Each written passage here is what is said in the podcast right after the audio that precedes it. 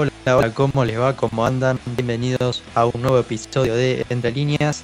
Después de dos eh, jornadas, dos episodios eh, con ausencia, le pedimos perdón porque no pudimos eh, estar en estos últimos episodios porque bueno, problemas personales, nada, gracias. Y bueno, de esta manera arrancamos con un nuevo episodio de Entre Líneas para hablar de lo que fue eh, la fecha 2 de la Copa de la Liga Profesional, que ya llegó a su fin el lunes. Y vamos a hablar de los resultados, sobre todo de los equipos grandes. Y, bueno, arrancamos sin más preámbulos eh, con Boca, que ganó en Rosario contra News 1 a 0. Pero antes voy a saludar a Carlos Pitocini, que me va a acompañar eh, en, estos, en estos 30 minutos aproximadamente. ¿Cómo andas, Carlos? Hola, Valen, un saludo para vos y para toda la audiencia, como siempre. Y nada, un placer estar nuevamente acá. Muy bien, por suerte, bueno, como vos decías, con esas contingencias que nos impidieron poder estar acá en tiempo y en forma como nos hubiese gustado para la cobertura del, inicio de esta nueva copa de la liga profesional. Pero bueno, acá estamos eh, solucionados estos temas y con ganas de repasar todo lo que pasó en esa primera fecha y lo que viene, ¿no? Así es, esta vez un poco ajustados con los tiempos, pero le, prometemos que en los próximos, en las próximas entregas eh, vamos a hacer el programa eh, que veníamos haciendo, con la extensión que, veníamos eh, teniendo en, este podcast. Pero bueno, vamos a repasar primero la victoria de Boca, como decía, que le ganó a News 1 a 0 con gol de Quiroz y bueno, la verdad un, triunfo importante ¿no? para, para el Geneise.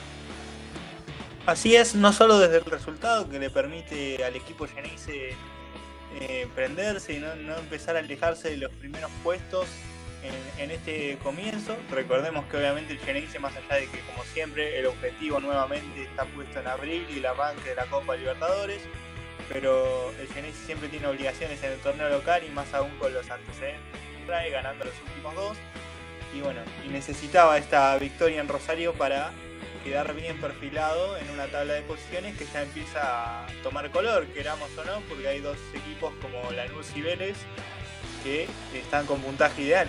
Entonces, si el Geneise no ganaba, sería complicado. Así es, sí, eh, un partido, la verdad, eh, un poco discreto desde el juego. Y bueno, también desde el resultado, porque solamente hubo un gol que se dio en el segundo tiempo eh, de la mano de Cardona, que fue otra vez uno de los jugadores más, eh, digamos, relevantes de, Boca. Eh, metió un preciso para, para Izquierdo, que apareció más solo que Adán en el Día de la Madre. Y de esta manera puso el 1 a 0 que le dio la victoria al equipo de la Ribera que, bueno, la verdad que mostró una mejor ¿no? con la aparición del pibe Medina eh, de 5 ocupando el lugar de Capaldo y Capaldo jugando de 4, ¿no? Así es, posición a la que nos vamos a tener que acostumbrar a ver al Pampeano porque la situación de Jara y de Buffarini ya es terminante, ya aparentemente se le habría pedido a Miguel Russo que directamente la participación sobre todo de Buffarini, pero de los dos, eh, comience a ser prácticamente de ahora en más hasta la finalización de sus contratos en el equipo. Así que nos vamos a tener que acostumbrar a ver a Capaldo por lo menos este cuatrimestre hasta que abra un nuevo mercado de pases en la posición de lateral derecho, ¿no? Así que esa novedad se va a mantener en el 11, está bueno que lo remarquemos. Y el otro dato interesante del partido de Boca, creo yo, no sé qué opinas vos, es la aparición de, de varios juveniles, ¿no? Si no es de, inicio, eh, unos minutos bastante interesantes del chico Medina, de Obando, entre otros. Pero bueno, invito de todas maneras, como siempre, ya me conocen, soy un poco prudente, a la calma, porque ya hay muchos hinchas de boca pidiendo Capaldo, Varela, Medina a la cancha como titulares. Sí, bueno, está claro que Russo está probando los, los juveniles que hasta ahora no, venían teniendo lugar en el, en el plantel de primera, o por lo menos en el equipo titular, ¿no? Y me parece una buena prueba para, para los pibes que se vayan fogueando y, a ver si puede Boca encontrar eh, las soluciones en, su cantera, ¿no? Y no tener que ir a buscar eh, jugadores eh, afuera que por ahí en el último tiempo no le han dado los resultados pretendidos.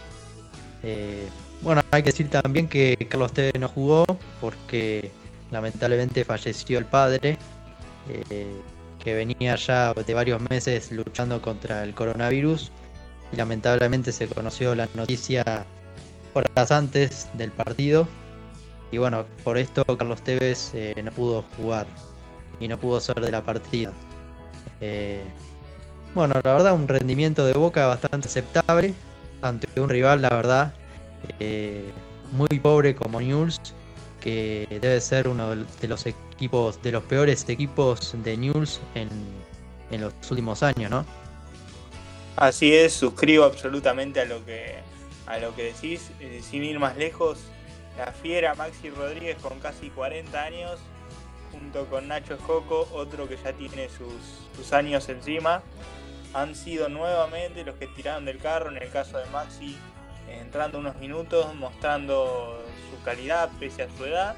Y Nacho Escoco generando la única jugada de peligro de Newell's en los 90 minutos, que fue una tapada muy bien resuelta por Esteban Andrada después de una buena gambeta de, Nacho a varios defensores y definición eh, ahogada por el mendocino, pero fue la única aproximación de Newell's. Sí. Sí, bueno, un equipo rosarino que tiene muchos jugadores eh, ya con edad, por ejemplo Escoco, Maxi Rodríguez, después también entró Belucci, eh, que desde hace rato ¿no? que no viene mostrando el nivel con el que lo conocimos. Después está Formica y, después de esos grandes jugadores, eh, digamos en edad, están los pibes que por ahí no, no, no tienen el mismo, el mismo nivel como para elevar ¿no? el juego de, The News. Y bueno, esto fue aprovechado por Boca, que hizo, como decíamos, un partido bastante, bastante, aceptable. Y, bueno, de la mano de Cardona nuevamente, eh, de Fabra, de Villa, que fueron de los más punzantes eh, por la banda izquierda. Y después, bueno, también con los aportes de Zárate. Eh, yo creo que Boca hizo un partido eh, bueno y, bueno, se llevó una importante victoria que lo ubica, si no me equivoco, en el puesto cuarto, con cuatro, puesto cuarto con cuatro puntos, eh, tan solo a dos de Vélez y Lanús. Está bien que falta mucho para, para que se termine esta, esta rueda de la Copa de la Liga Profesional pero bueno, es importante no perderle pisada a los primeros puestos porque después eh, se, complica, ¿no? Sí, y en eso de no perderle pisada a los puestos de arriba, Boca la fecha que viene va a tener una muy buena oportunidad ante un Sarmiento de Junín que no, no suma unidades, en el cual le toca recibirlo en la bombonera. Y bueno, y se presenta una nueva posibilidad para, para ratificar quizás un equipo como lo más parecido posible a lo que se vio los otros días. Eh, sobre todo con tratando de fomentar esa Cardona, Villa, Fabra, fue de lo más interesante que se vio y ver si se puede extender en el tiempo, ¿no? Porque aunque haya sido una leve mejora con respecto al partido pobrísimo que se dio con Gimnasia la fecha anterior, eh, para que podamos decir que Boca decididamente es otro equipo al que mostró esa primera fecha, eh, queda mucho camino ¿no? Y hay que ver si el ruso ratifica esta calidad en cancha desde el inicio. Sí, bueno, veremos qué pasa en los próximos partidos. Eh, lo cierto es que, bueno, ante estos rivales Boca puede sacar muchos puntos, pero bueno, veremos qué, le toca después. Y, si puede seguir si puede seguir mejorando su juego de cara a lo que va a hacer no solamente el final de este campeonato, sino también el inicio de la Copa Libertadores, ¿no? Muy importante. Pasamos a la vereda de enfrente y vamos a hablar del partido de River que ganó 3 a 0 a Rosario Central. en la vuelta del equipo millonario a su estadio, eh, remodelado ¿no? con césped híbrido, eh, una mezcla de césped sintético con césped natural. Y bueno, la verdad que River, eh, yo lo, vi el partido detenidamente y creo que en el primer tiempo fue un partido bastante parejo. yo creo para mal porque no hubo un, gran nivel futbolístico de ninguno de los dos equipos. Pero River, de la mano de Santos Borré, que venía, teniendo, que venía de un partido bastante malo en esos primeros minutos, aprovechó un rebote que fue de Pablo Díaz, que se cayó y le rebotó la pelota para que le quede a Santos Borré, que metió el 1 a 0 y después eh, el encuentro se fue inclinando eh, por el lado del local que eh, de la mano de Montiel de penal y después con De la Cruz liquidó el trámite y venció 3 a 0 a Rosario Central un poco con polémica porque el segundo penal digamos el segundo gol que vino de un penal que ejecutó Montiel fue bastante polémico porque la pelota no le pegó en el brazo al defensor de Central Lazo, sino que le pegó en la axila. Y esto fue eh, reclamado por los por la gente de Central que eh, le cobraron un penal que si uno ve en las repeticiones eh, no fue, pero bueno, hay que darle por ahí la derecha al árbitro que en ese momento la velocidad de la jugada no, no lo pudo ver o parecía que era mano. Así es, totalmente suscribo. De hecho, en el momento a mí me pareció que fue penal y después cuando vi la repetición coincidí con la mayoría de los colegas analistas que no, termina siendo penal, pero bueno, el árbitro tiene que decidir a nivel de cancha, la jugada es muy rápida, el movimiento del jugador también es un poco imprudente, se puede decir, porque ir al piso con los brazos, si querés, un poco separados, más allá de que es para protegerse de la caída. Eh, bueno, es un penal equivocado para mí, pero que puede pasar. Claramente puede pasar y bueno, pasó. Pero la verdad que Rosario Central, más allá de ese penal, no hizo demasiado, ¿no? Al igual que News está en un en una pobreza futbolística importante. Así es, coincidimos en ese sentido y es lamentable para el fútbol argentino, la verdad que uno, dos de los equipos más significativos que tiene el fútbol argentino, quizás clubes de segunda línea, si tenemos en cuenta los cinco grandes, Después, quizás los dos segunda línea que uno espera más son los de Rosario y, la verdad que están decepcionando.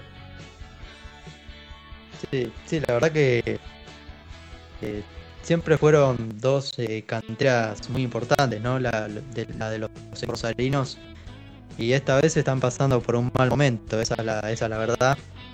Y estaría bueno, ¿no? Que, se recuperen porque son dos equipos, la verdad, importantes y, que tienen ahí en, Rosario una gran cantidad de futbolistas eh, potencialmente buenos. Así que bueno, ojalá eh, puedan volver a, hacer, a sacar jugadores como los, que sacaron en los últimos, en los últimos años, en las últimas décadas.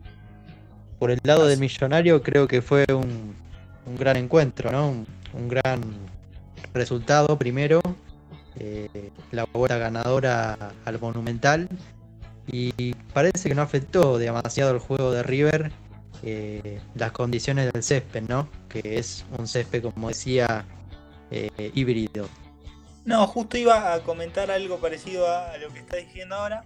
Y condicionó fue un poco al inicio y para bien, digamos. Eh, la velocidad con que toma la pelota con, con, el nuevo campo de juego de River quizás le costó unos minutos a los propios jugadores riverplatenses que están acostumbrados a, a jugar a ritmo con la pelota, pero así todo parecía que estaban un segundo tarde con lo que eh, correspondía al campo nuevo, pero a los 20 minutos, 15 minutos más o menos se acomodaron y, ya empezaron a, usar este, esta ventaja que significa el nuevo campo de juego, la verdad que muy lindo, a, favor del juego estético que presenta el equipo de Marcelo Gallardo y se vio totalmente potenciado, ¿no? y creo que en algún punto influyó en el resultado final en contra de Rosario Central, ¿no? que no pudo sostener ese ritmo.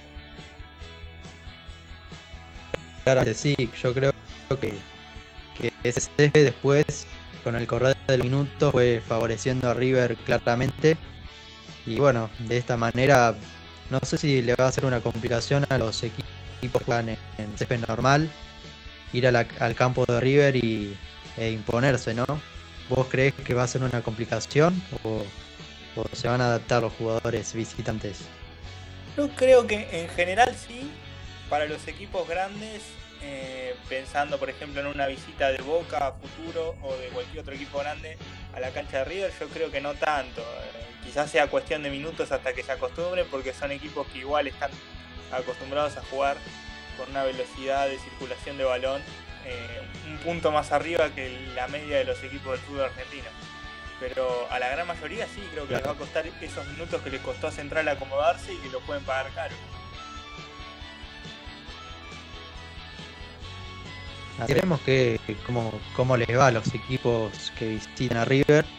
Y bueno, de esta manera el equipo millonario se ubica en la tabla, cuarto como Boca, con tres puntos, a tres unidades de Colón y Banfield, que son los, los líderes.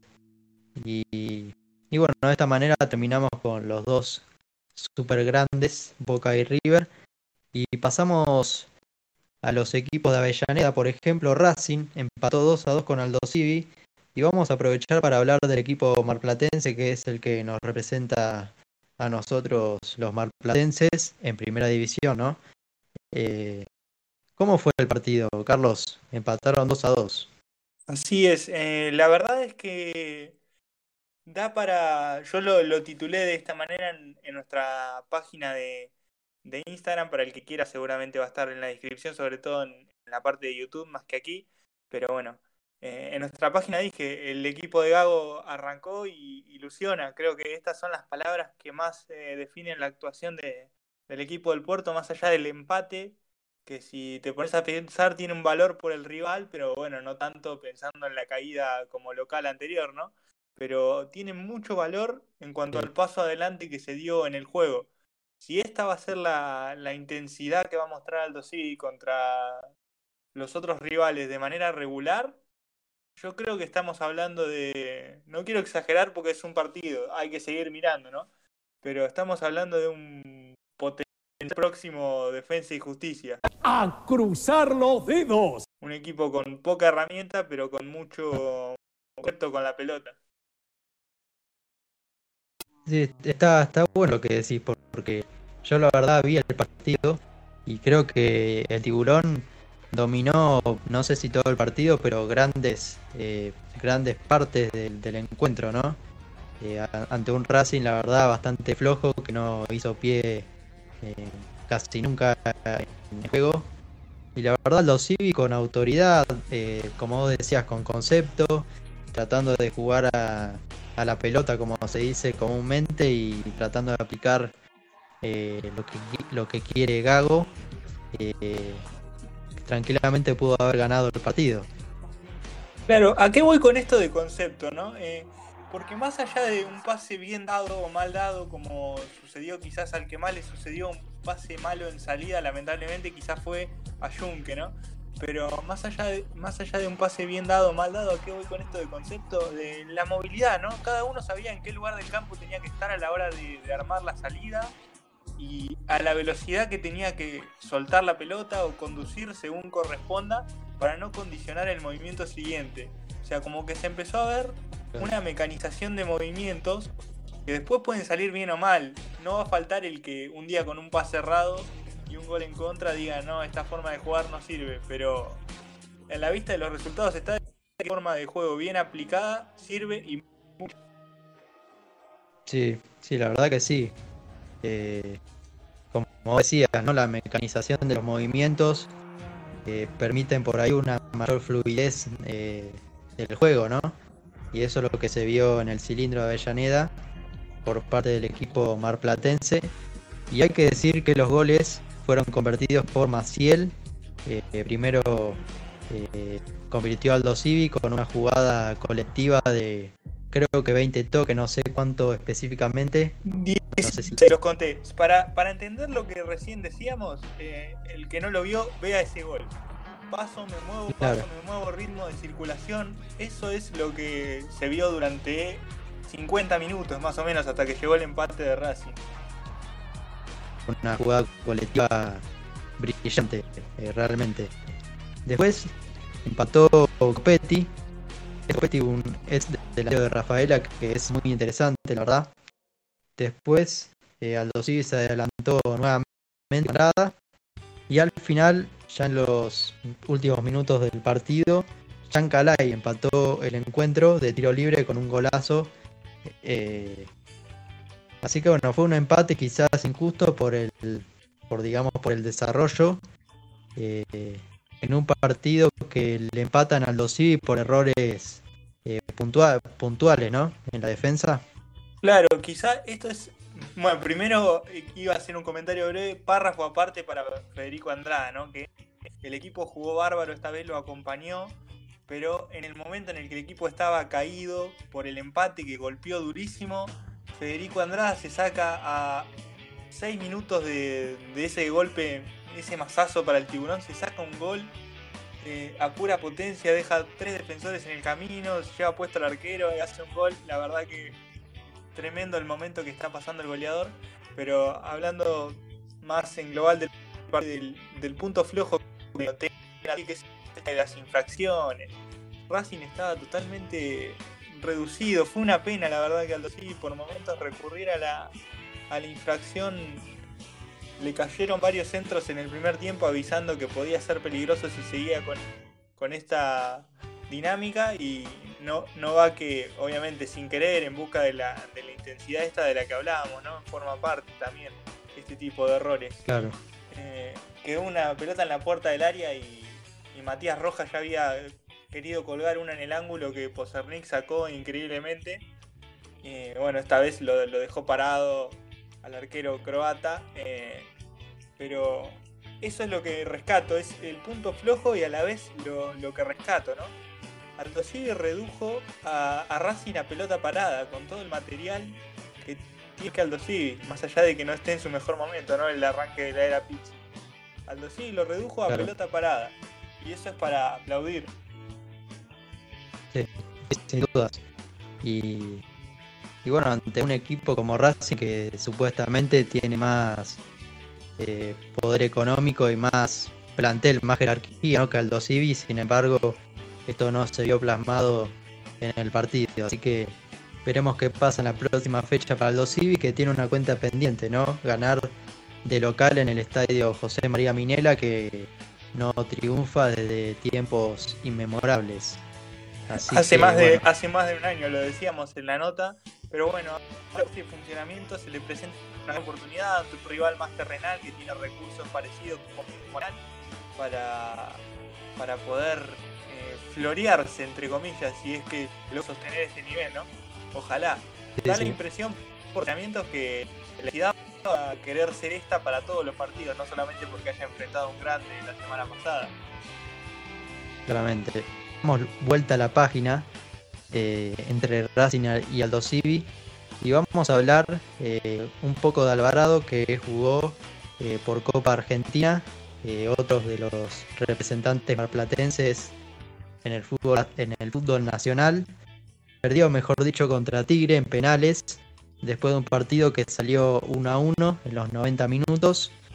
Un encuentro que Alvarado encontró su mejor momento en los últimos minutos del partido cuando empató de la mano de Valiente, un refuerzo del Torito eh, de cabeza de Palomita y de esa manera llevó eh, la definición a los penales eh, ante un rival que yo creo que mereció ganar en los 90 minutos, pero como decía, Alvarado terminó dando una mejor imagen desde lo futbolístico y desde la actitud, como se dice, en los últimos instantes del partido. por eso que fueron a los penales y lamentablemente para el equipo marplatense quedó a nada de pasar a, a los 16 de final eh, convirtieron todos, menos Leandro Bomba Navarro, que erró el primer penal de, la, de la serie para Alvarado.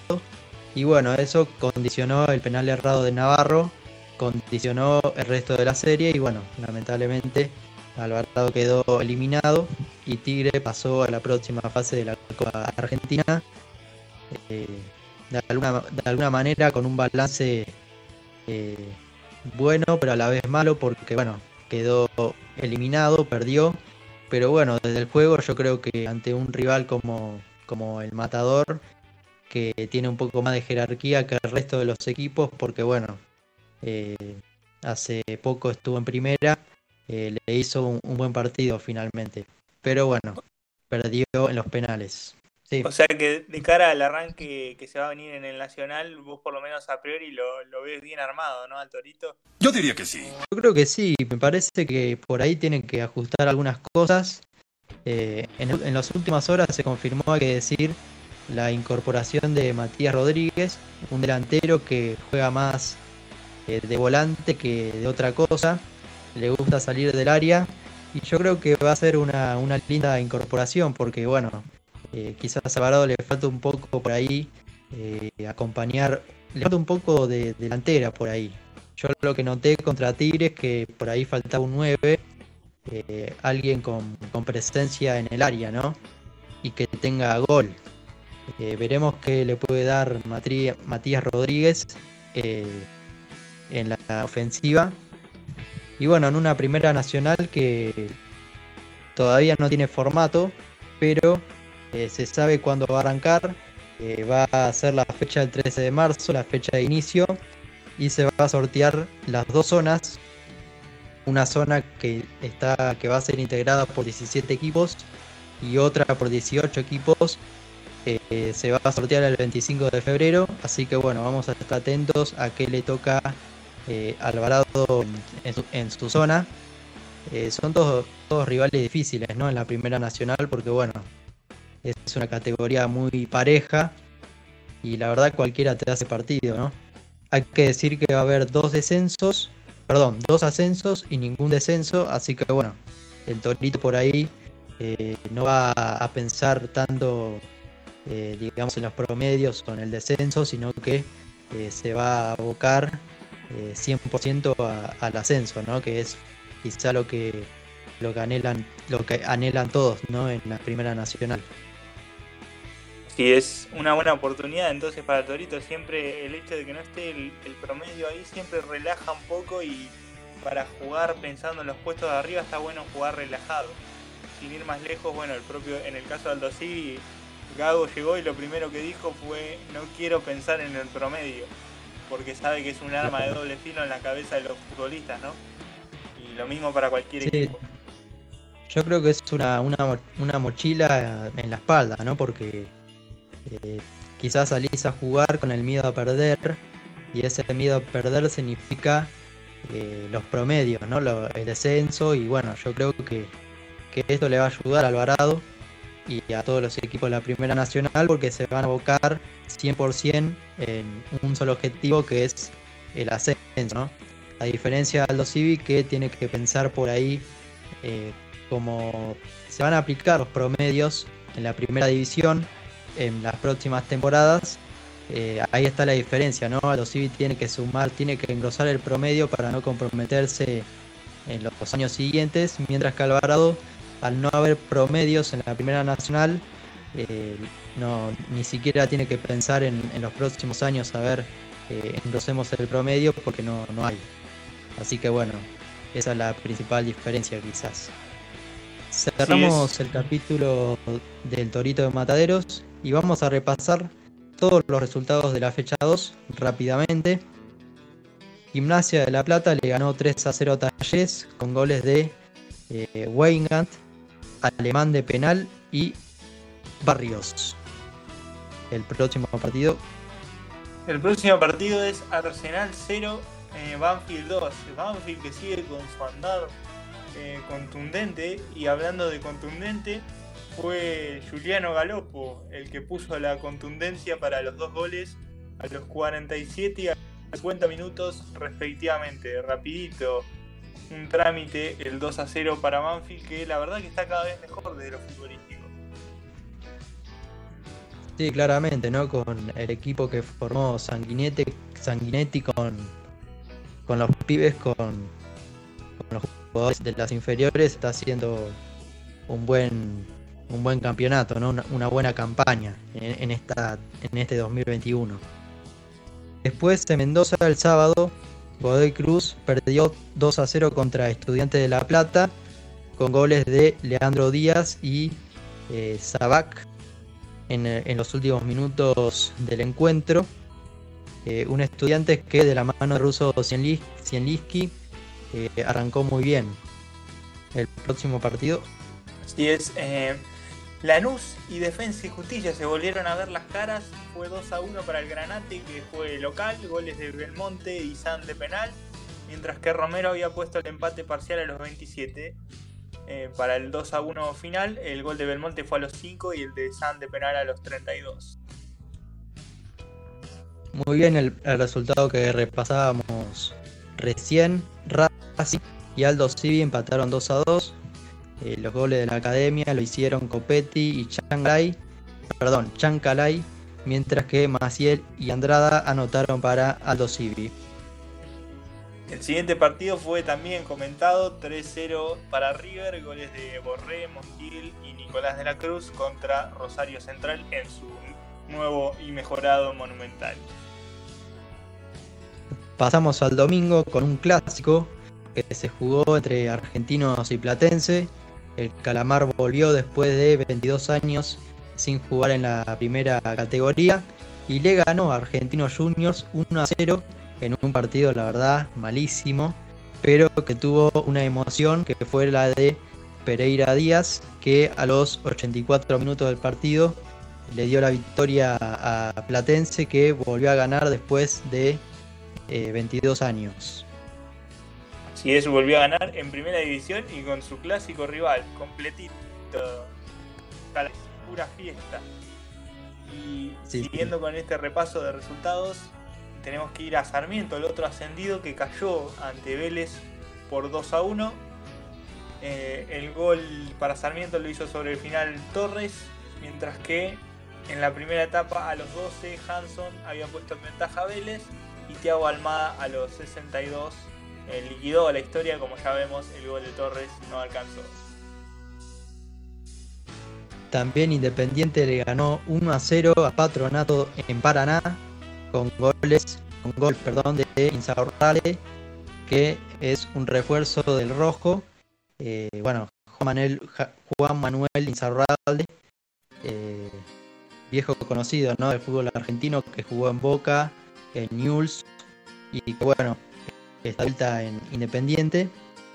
Hizo el único tanto del partido y de esta manera Independiente sumó sus primeros tres puntos en la Copa de la Liga Profesional de la mano de Falcioni. Hablando de único tanto y de zagueros centrales, Carlos Izquierdos en el partido contra Newells salva los tres puntos para el Geneise, que igualmente, como decimos, jugó mejor la victoria, pero el zaguero y capitán de Boca anoche puso triunfo y la tranquilidad para el equipo de la Ribera de cara a lo que viene. Y pasamos al último día de esta fecha, el lunes, Huracán empató 1 a 1 con Unión de Santa Fe en Parque Patricios. El gol del Globo lo hizo Chávez de penal, mientras que Cañete, Cañete empató para los santafesinos.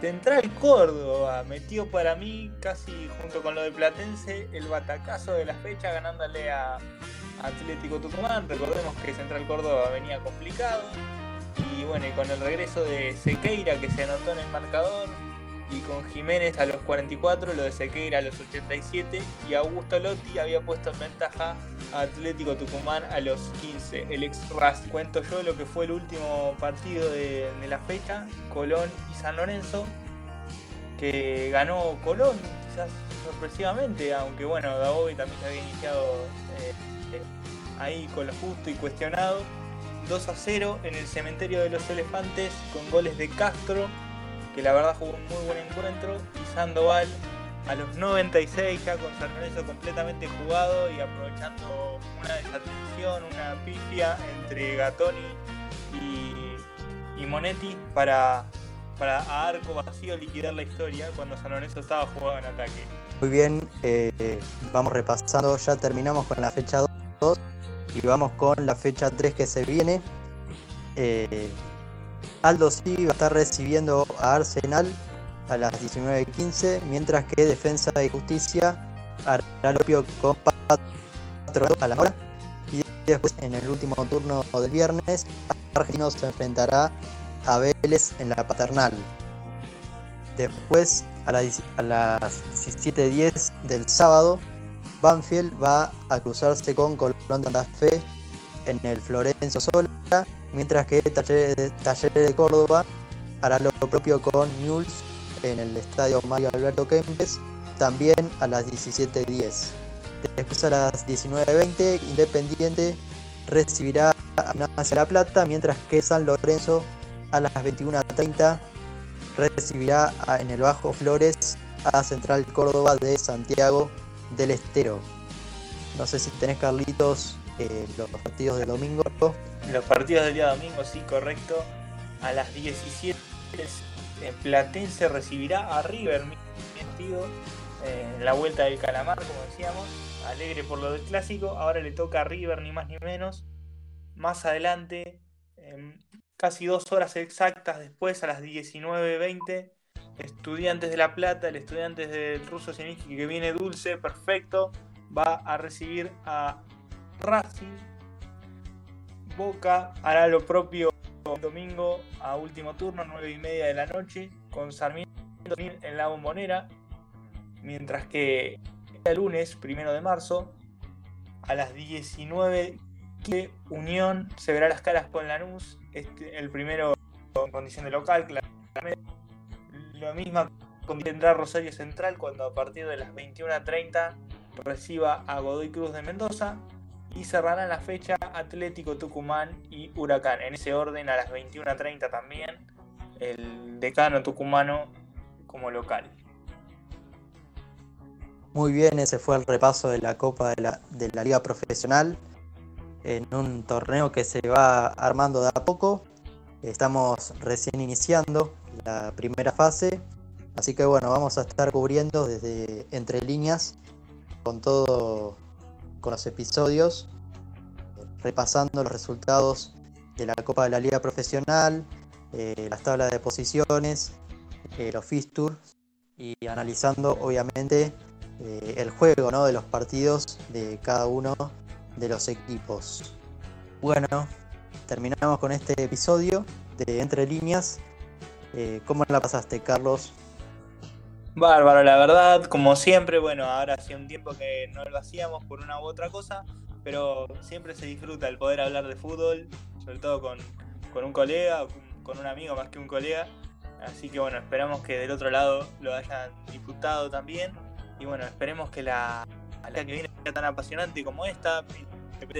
La verdad que la mayoría de partidos fueron lindos partidos y ojalá que esta fecha no sea la excepción y podamos venir con otra linda fecha de argentino para contarles y que el torneo se vaya armando y poniendo picante de cara a la definición. Eso, ojalá que haya muchos goles, ¿no? Para, para analizar, para, para contar.